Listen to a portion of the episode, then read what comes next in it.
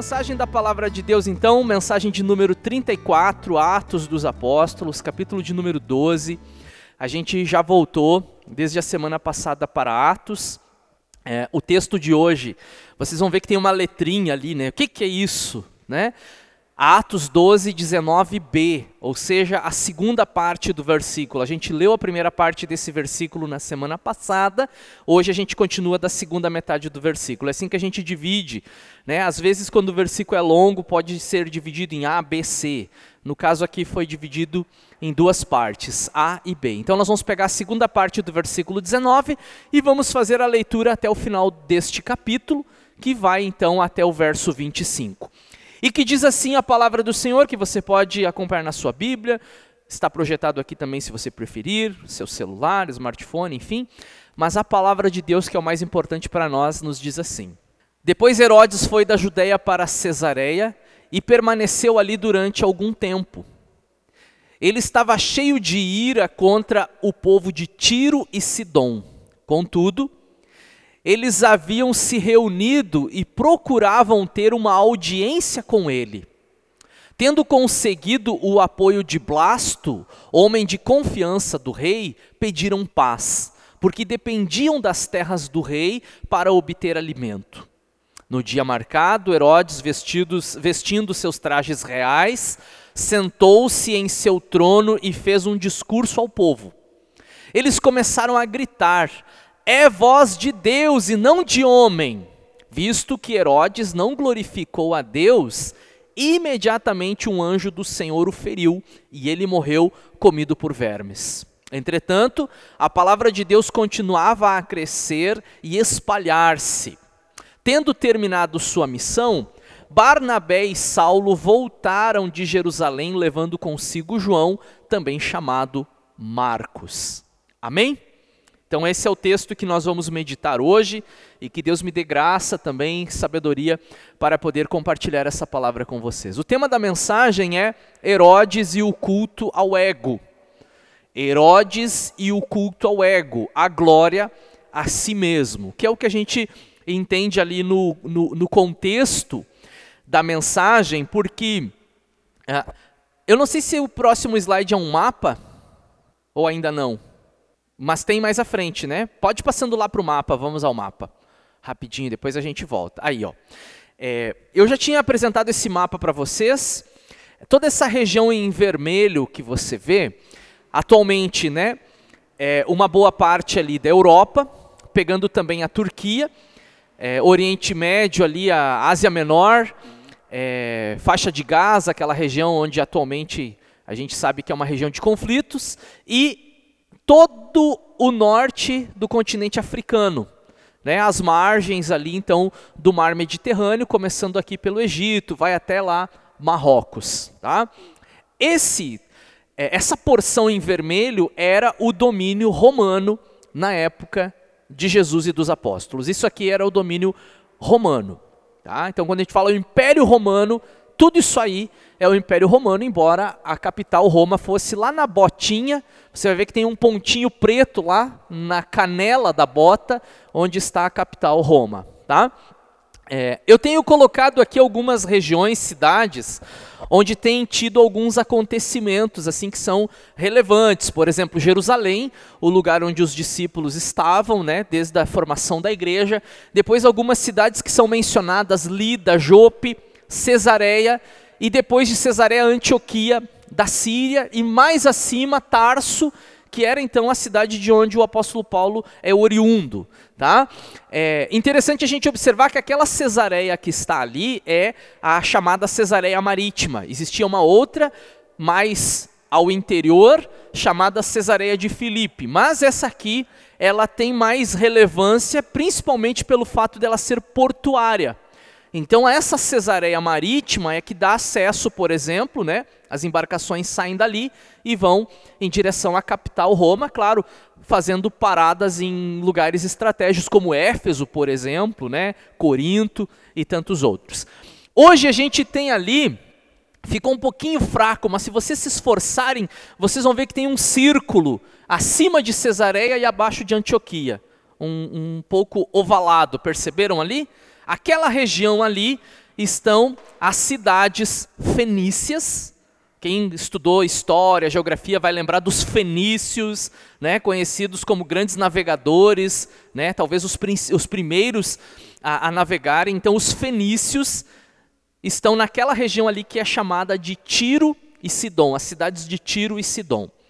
Pelo que a gente leu ali, não dá assim para ter uma certeza, mas há uma suspeita de que o Herodes, e daqui um pouquinho nós vamos entender quem é esse Herodes, parece que ele está mudando o seu uh, local, né, uh, a sua estada, a sua permanência, não é mais agora Jerusalém. Parece que por alguma razão política, econômica, enfim, ele se muda para Cesareia Marítima. Ou então apenas passou uma temporada por lá, porque às vezes tinha muito disso, a casa de inverno, a casa de verão, e se mudavam assim, né, os palácios. E quando ele está ali em Cesareia, uh, ele está tendo um conflito, um confronto com os moradores daquela região. Eles não são judeus, tá? Só para vocês saberem. Tiro e Sidom não pertencem ao povo de Deus, o povo escolhido, né? São considerados gentios. Então o Herodes ele está por ali e tem alguns problemas com os fenícios, com os habitantes de Tiro e Sidom, e que eles começam né, nessa batalha, essa, essa, esse cabo de guerra, puxa daqui, puxa dali, mas no fim da história, os moradores dessas cidades eles precisaram ceder às condições impostas por Herodes, não sei quais eram elas, impostos, né, impostos no sentido de, de cobrança, né, de tarifas, e tantas outras é, possíveis exigências, por quê? Porque eles dependiam das terras do rei para obter alimento, que talvez na sua região nessa época fosse escasso e que talvez a, a, a região estivesse passando por uma crise econômica, então eles tiveram que ceder. E nessa então, eles tiveram ali um personagem que vocês leram no texto que intermediou esse diálogo, essa conciliação entre o rei e essas duas cidades que faziam parte do território que ele era responsável. E num determinado dia marcado para uma audiência, nos diz a palavra então que Herodes ele senta-se no seu trono com vestes reais, né, diante da população ali, e aí ele discursa. E a gente não sabe o teor, o conteúdo desse discurso, mas a gente sabe que ele discursou. Né? Um discurso político, né? como a gente talvez esteja acostumado a ouvir.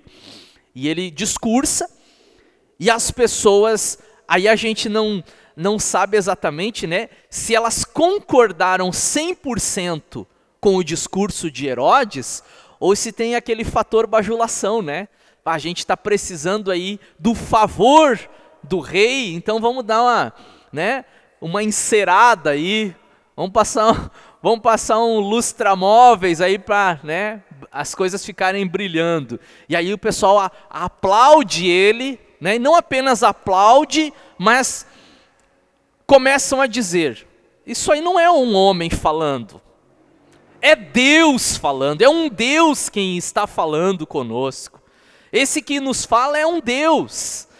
E o Herodes, que inclusive é conhecedor das Sagradas Escrituras, e daqui um pouquinho eu vou mostrar para vocês o porquê que ele era conhecedor das tradições dos judeus e tudo mais, o Herodes recebe para si aquelas palavras, né? Podem falar mais alto, né? E nisso a palavra diz que um anjo do Senhor o feriu imediatamente o feriu e aí ele então morreu. Algumas questões aqui nessas expressões, porque a gente não, não tem como afirmar que ele morreu imediatamente. O texto é claro em nos dizer que ele foi ferido imediatamente, né? com dores, com alguma coisa. Então, o, o, o material histórico né, vai nos dizer que ele sofreu por algum tempo com problemas intestinais, isso não é nem a Bíblia quem fala. Né? É, o material à parte, a história, né? O, o, os anais da história, os, os relatos a respeito dos reis, diz que ele sofreu muitos dias com dores abdominais nessa região E o texto sagrado nos diz, inclusive, que ele foi comido por vermes. Vocês imaginem a situação em que a pessoa chega, né, de ter ali vermes nas, no seu próprio corpo. E aí então ele morre. Né? O nosso historiador, ele deixa claro na sua concepção é, que foi Deus quem o feriu, através de um anjo, que um anjo do Senhor chegou e feriu ele. Né? É, talvez não visível para as pessoas que estavam ali, mas que colocou nele essa doença, essa enfermidade, e ele morreu é, miseravelmente, amargamente, sofrendo ali, né, a dor. E o, evangel o nosso evangelista historiador aqui diz assim que essa morte desse jeito foi causada porque ele não deu glórias para Deus, ele recebeu as glórias para ele. Quando o povo disse é Deus quem está falando, ele deveria, na sua posição como rei, ter dito: podem parar com isso, eu não sou rei.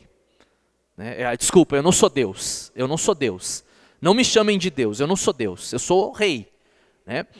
A gente vai ver semelhança, por exemplo, num momento em que Paulo e Silas, eu estou tentando puxar aqui na minha memória, mas eu acho que foi em Filipos, Eliezer, que quando Paulo e Silas falaram, as pessoas consideraram eles como deuses. Mas eu posso errar o endereço aqui, mas o fato é que isso aconteceu, né? Um desses aqui é, é, é, é Mercúrio, o outro é Apolo, e, e, e trouxeram bois e queriam sacrificar a eles, dizendo que eles eram deuses. E eles, a, a palavra diz que eles ficaram tão indignados com isso que eles foram lá e rasgaram as suas vestes em sinal de protesto e disseram: por favor, não façam isso, porque nós somos homens. Nós não somos deuses, nós somos homens. É. Então a gente vê esse contraste nessa postura entre o Herodes e os servos legítimos de Deus. Agora pode ver qual que era o nosso slide anterior, que é esse que temos assim uma rápida introdução, Após seu discurso, Herodes recebe mais do que aplausos e é aclamado como Deus e recebe para si tais honrarias. O juízo de Deus é imediato e seu fim terrível. Nós falaremos sobre glória a Deus, coração humano e juízo na mensagem de hoje. Eu trago aqui algumas curiosidades. Eu falei para vocês daqui um pouquinho nós vamos entender que Herodes é esse, quem é Herodes, né? Então, Vamos lembrar que quando Jesus nasceu, havia um personagem, você abre a sua Bíblia em Mateus, você já descobre que tem um personagem chamado Herodes, que é chamado de rei dos judeus. Aquele Herodes que você lê em Mateus, que manda matar as criancinhas de dois anos para baixo, do, os meninos de dois anos para baixo, é Herodes o Grande, né, que recebeu de de Augustus o título de rei dos judeus, mas não satisfeito com isso, ele se intitula, se auto-intitula é, Herodes o Grande, né? talvez em referência a Alexandre o Grande. Ele é o Herodes o Grande, mas ele, ele era responsável por um trecho, né? por algumas províncias na Judéia, mas não era o imperador, o imperador era César Augusto. Então a gente já vê que na família de Herodes há um problema com ego, desde o início. Né? Eles têm um problema com ego já no começo. A, a, a, aquilo que eles veem no espelho é muito maior do que aquilo que realmente é. Né? Eles olham para si de uma maneira é, muito é, distorcida.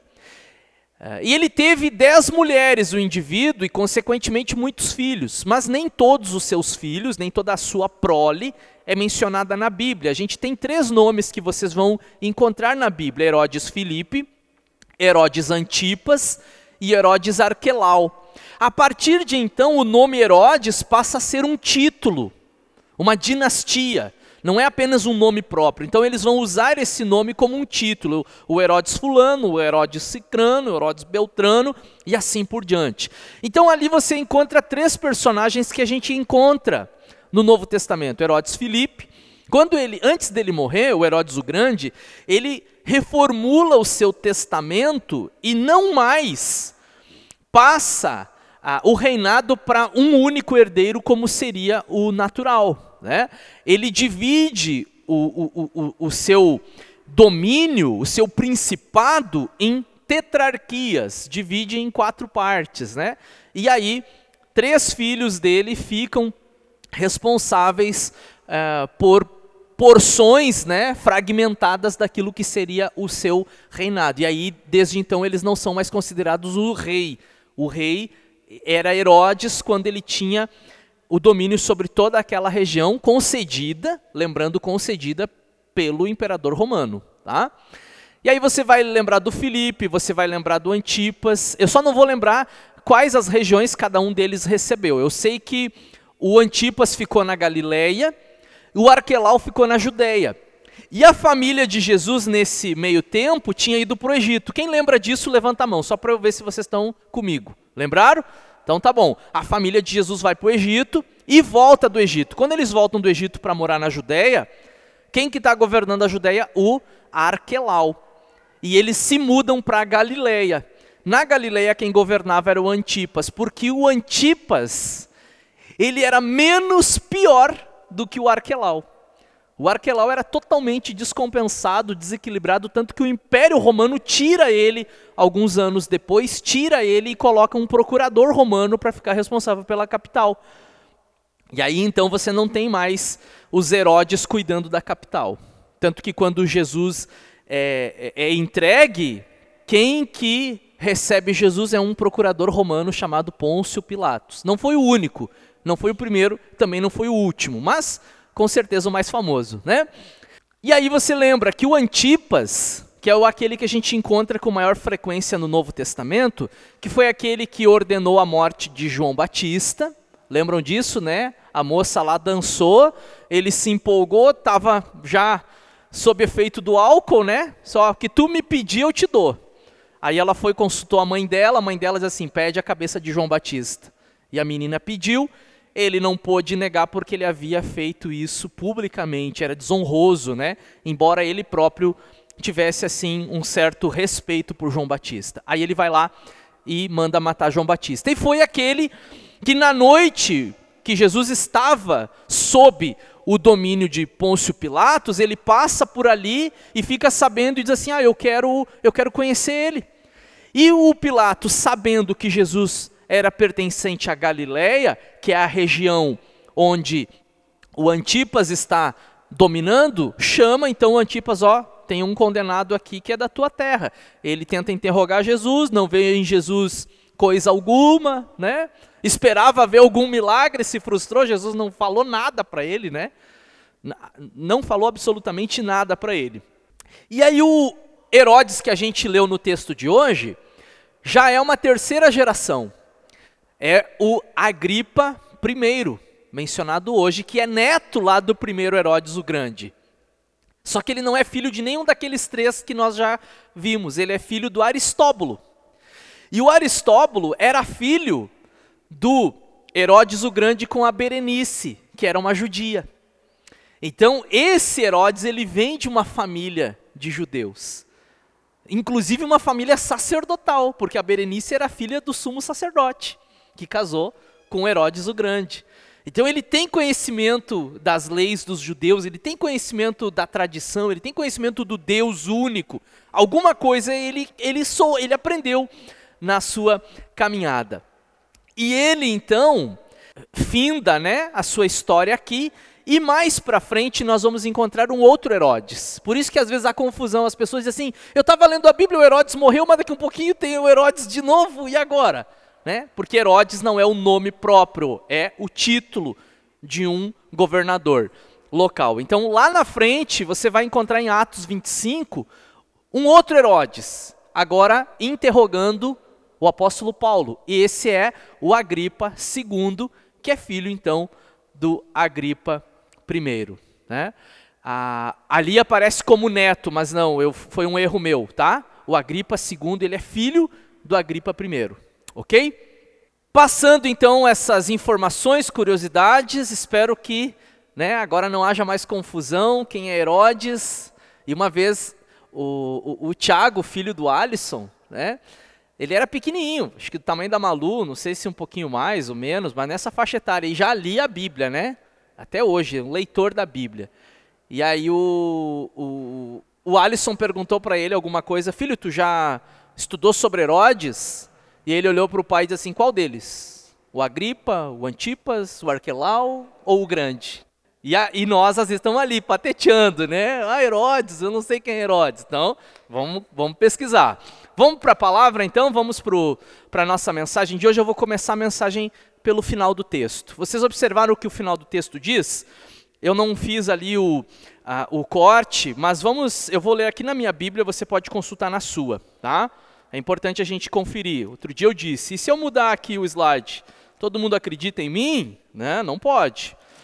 O texto finaliza o capítulo de número 12, é, versículo 24, dizendo assim: Entretanto, a palavra continuava, a palavra de Deus continuava a crescer e a espalhar-se. Essa conclusão que Lucas faz, por que, que ele coloca esse entretanto? É só a gente olhar para trás aqui. Como é que o capítulo 12 começa? Tiago foi morto a espada. Pedro foi preso, livrado milagrosamente por Deus. O Herodes, a gripa primeiro, né, fica furioso.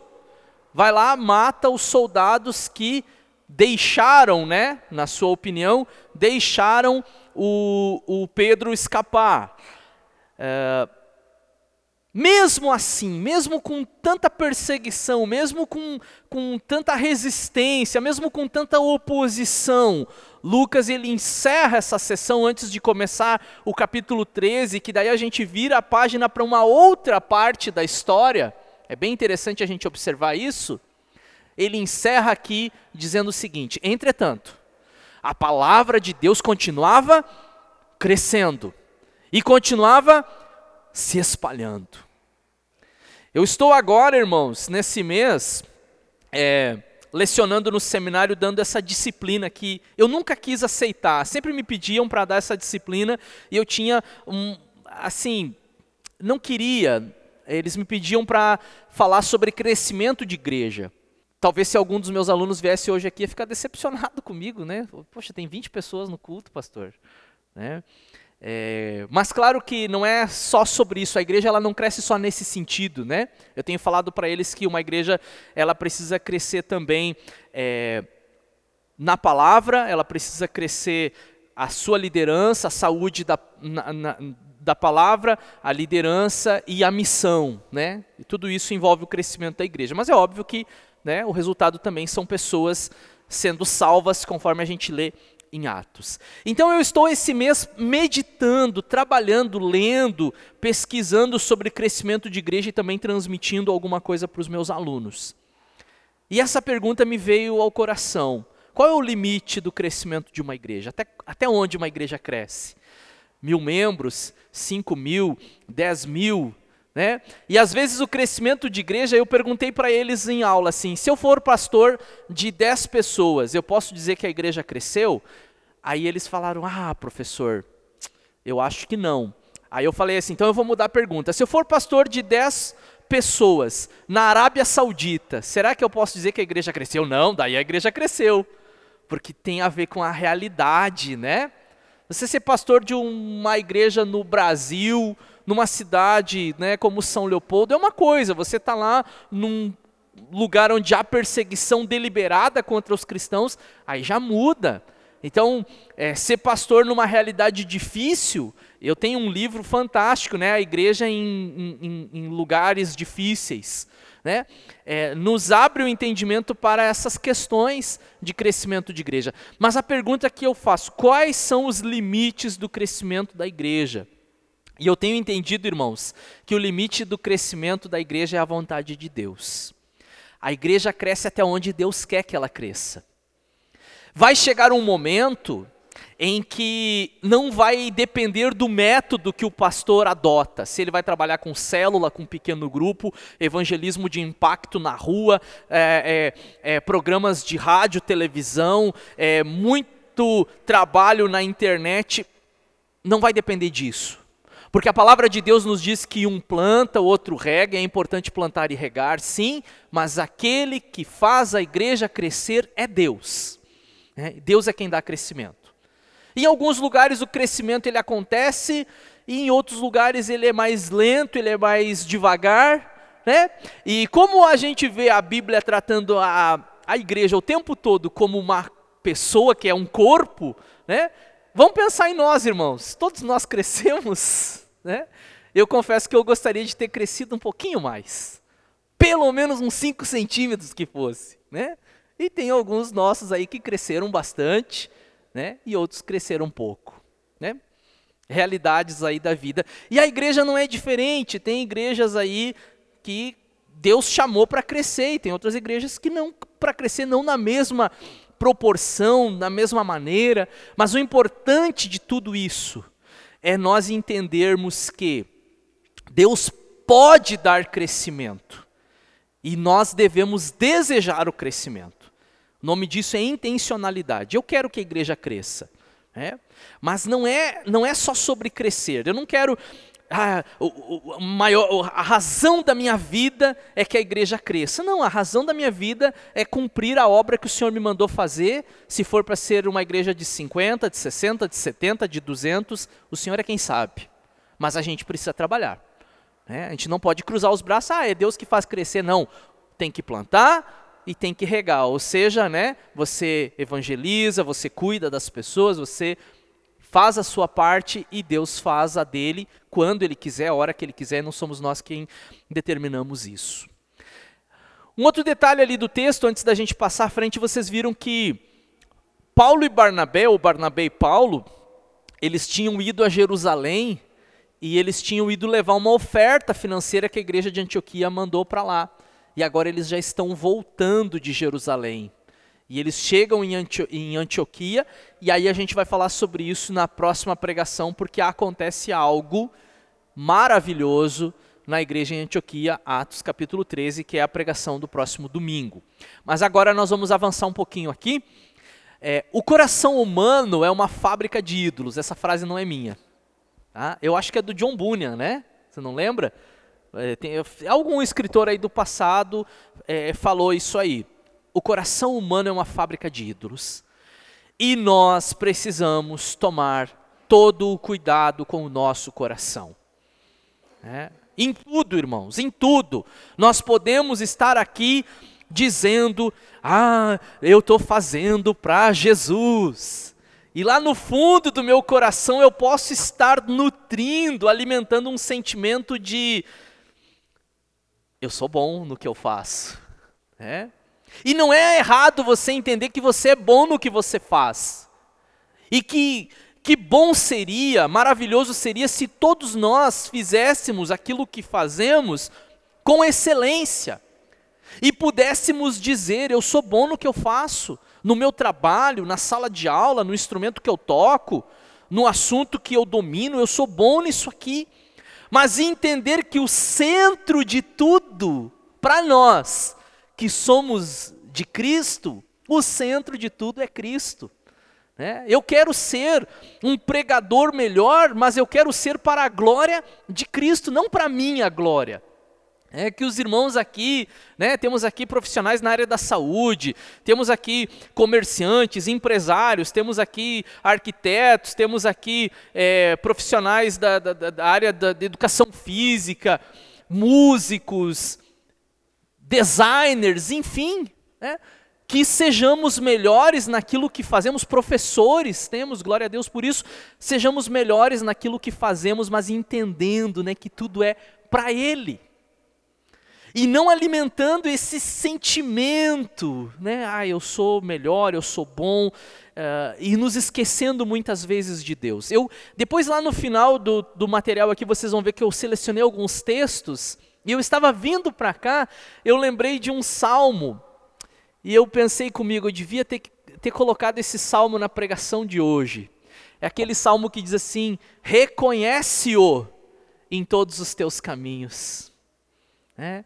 Cheguei até aqui, aí eu olho para trás e eu digo: foi Ele, Ele me trouxe até aqui.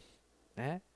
Consegui, me formei, passei no concurso, reconhece-o em todos os teus caminhos. Foi ele. Claro, você estudou. Porque tem gente que quer dizer assim: ah, Deus, né, me coloca lá, mas eu não vou estudar. Não, não é assim que funciona. Pelo menos eu não acredito dessa maneira. Né? Tem o nosso esforço.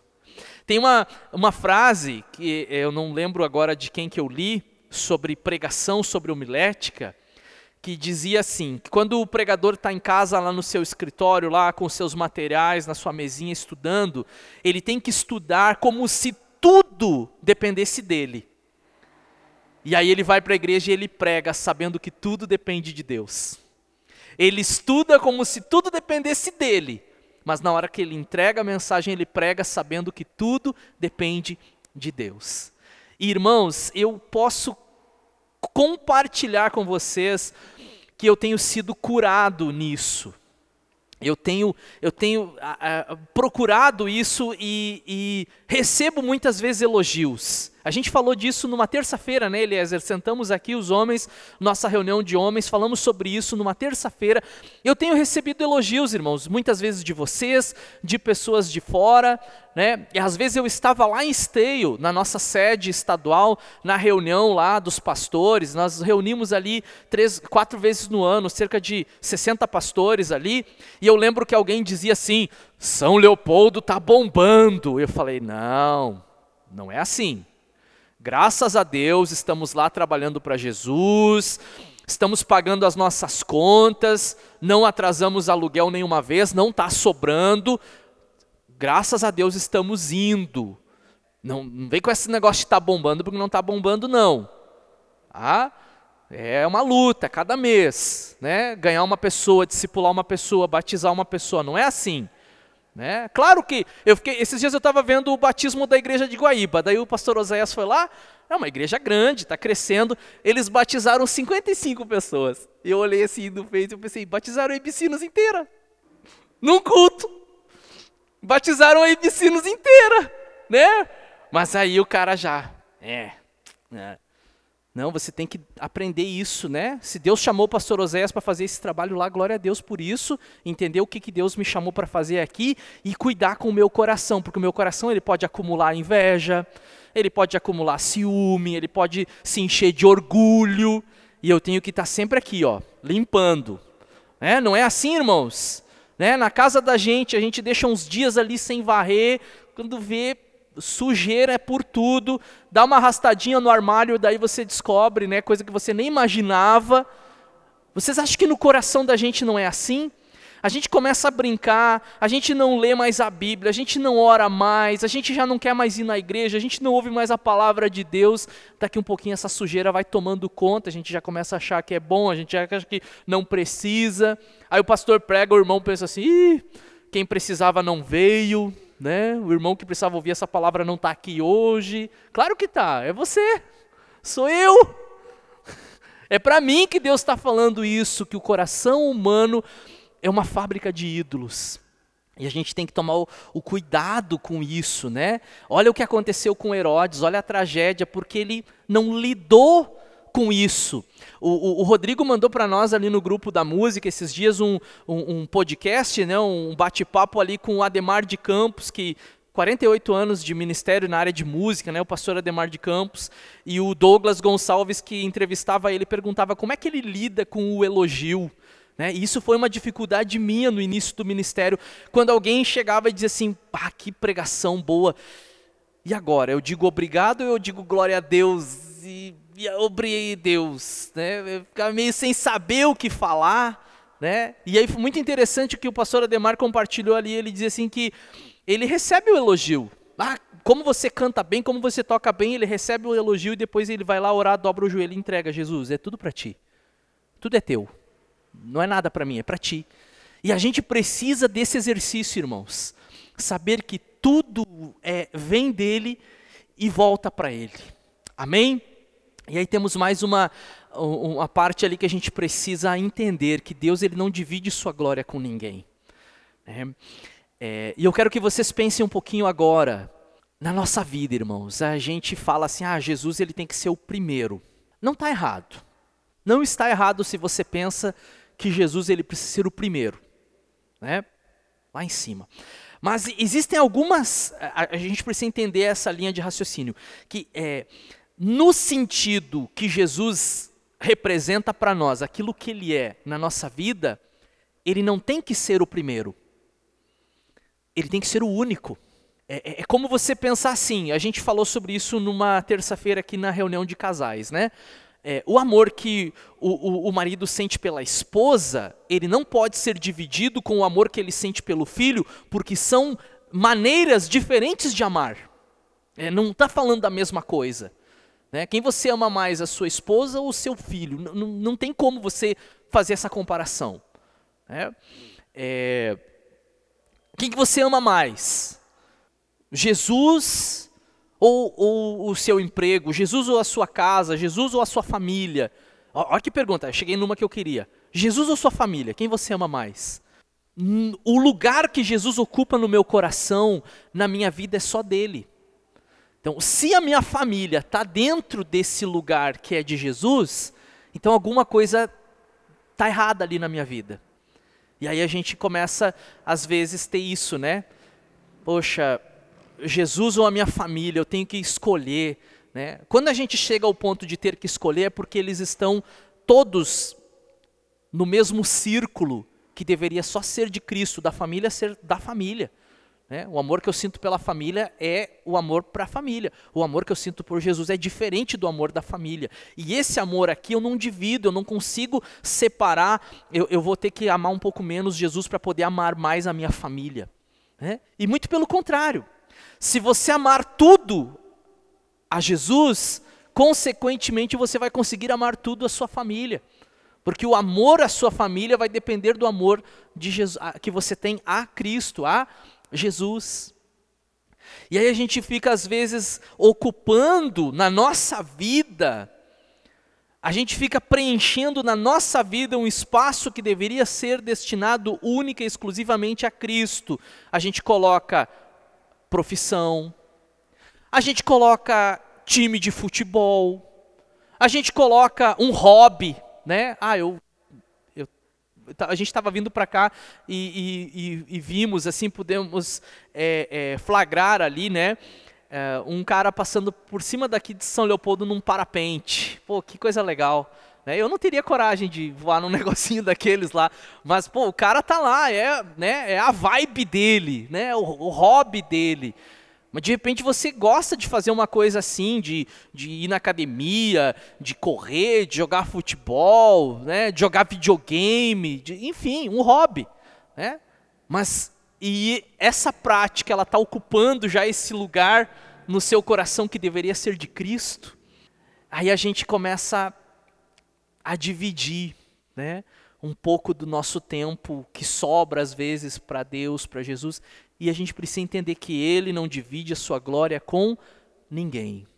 Né? Isso, inclusive, é um versículo que a gente vai ver logo na sequência aqui. Que eu quero mostrar então alguns textos para vocês. É, esse aqui é conhecidíssimo, né? Quando perguntaram para Jesus se deveriam pagar impostos a César e tal, ele falou: não, dá a César o que é de César e dá a Deus o que é de Deus. E aí eu pergunto para vocês: o que, que é de César? O imposto. E só.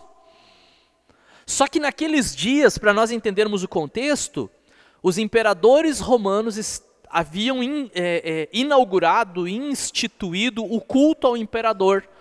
Os imperadores eles passam a ser vistos, né, pela, pela sociedade da época como deuses se começa, se inaugura o culto ao imperador. Tanto que os cristãos, ao longo dos, da, das décadas posteriores, tiveram muitos problemas porque eles tinham que diz, de, perguntavam para eles se César é o Senhor, nesse sentido que é Deus quem ocupa, e eles diziam não, Jesus é o Senhor. E muitos pagaram com a própria vida por conta disso. Né? E Jesus está dizendo assim: deem a César o que é de César. O que, que pertence a César? O imposto o respeito a ele como um, um, um governador, ok. Agora, deem a Deus o que é de Deus. O que, é de Deus? A sua devoção, o seu culto, a sua adoração. Ah, Jesus resumiu os mandamentos apenas nisso, né? Amarás o Senhor teu Deus de todas as tuas forças, de todo o teu entendimento, de todo o teu coração, e ao próximo como a ti mesmo. E se nós fizéssemos isso, não sobraria espaço para mais nada, porque ele ocuparia esse lugar na nossa vida. Nós o amaríamos de todo o nosso coração, de todo o nosso entendimento, de todas as nossas forças. E aí amaríamos né, os nossos irmãos como amamos a nós mesmos. Temos mais um, e é esse que eu tinha mencionado para vocês em Isaías: Eu sou o Senhor. Esse é o meu nome. Não darei a outro a minha glória, nem a imagens o meu louvor. E a gente sabe que ainda hoje, né, pessoas é, prestam culto a imagens, se prostram, são devotas, né, a imagens, a santos, a personagens, né? Eu lembro quando a gente veio morar aqui em São Leopoldo, tem aquela igreja ali perto da prefeitura e, e tinha uma imagem bem, bem no alto da igreja, né? Uma figura é, de Cristo lá. E a Malu era pequenininha e a gente passando ali de carro, a Malu olha assim, pai, aquela igreja ali deve ser muito boa. Tem até Jesus lá. Né? Aí a gente tem que sentar para a criança, e isso é difícil de explicar. A gente tem que sentar, e eu sempre trabalho com essa questão do respeito. Filha, é o seguinte: eles não pensam como nós. Né? Aquela religião, e eu falo de todas as religiões com a Malu, aquela religião, eles, eles pensam desse jeito.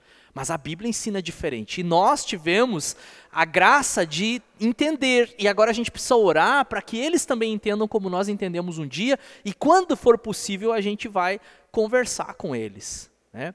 Ela visitou uma vizinha nossa, logo que nós nos mudamos para o bairro onde estamos hoje. Aí a Malu visitou lá a casa da vizinha. Ela voltou assim: pai, a, a, vizinha tinha uma imagem lá, né? era devota de, de alguma coisa. E ela voltou ela tem um baal no quarto dela. ela tem um baal no quarto dela.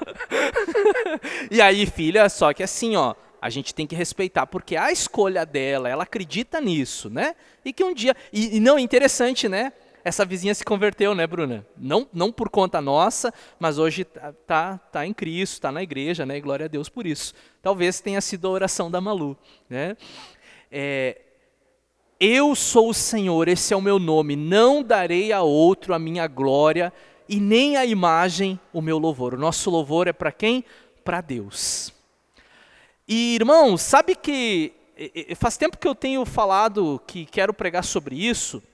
A gente critica a, a, outra ala cristã histórica, né, por conta das imagens. Aí a gente diz assim, ah, os católicos têm imagens, nós não né? E nos vangloriamos nisso. Aí a gente corre atrás de um artista, a gente tem o nosso cantor gospel preferido, a gente tem o time que a gente sofre se o time se rebaixa, né? Mas assim, as coisas do reino de Deus para nós não nos afetam, né? Não nos afetam mais. Mas Deus o livre, né? O meu time perdeu, ah, e agora, né? A gente acaba também caindo, só que não é declarada, né? É o carro, né? O cara tá lá encerando. Não estou dizendo que você não tenha que ter cuidado com o seu carro, né? É um bem que você adquiriu, cuide, né? Para não depreciar o seu carro, a sua casa, mas não faça disso seu Deus, não preste a isso seu louvor, né? Libere isso do seu coração. Né? O seu coração tem que estar no Senhor e nas coisas do Senhor. E eu acho que eu tenho mais um último texto, né? E esse texto é maravilhoso, né? E, e, e, são palavras e expressões de louvor do apóstolo Paulo que vem a calhar com a mensagem de hoje e que nos dizem: pois dele, por ele e para ele são todas as coisas, a ele seja a glória para sempre. Amém. Tudo vem dele, tudo é dele e tudo é para ele. E que assim seja na minha vida, que assim, que assim seja na sua vida, que assim seja na nossa comunidade de fé, na nossa igreja, que tudo seja sempre para Ele, para a glória dele. Amém?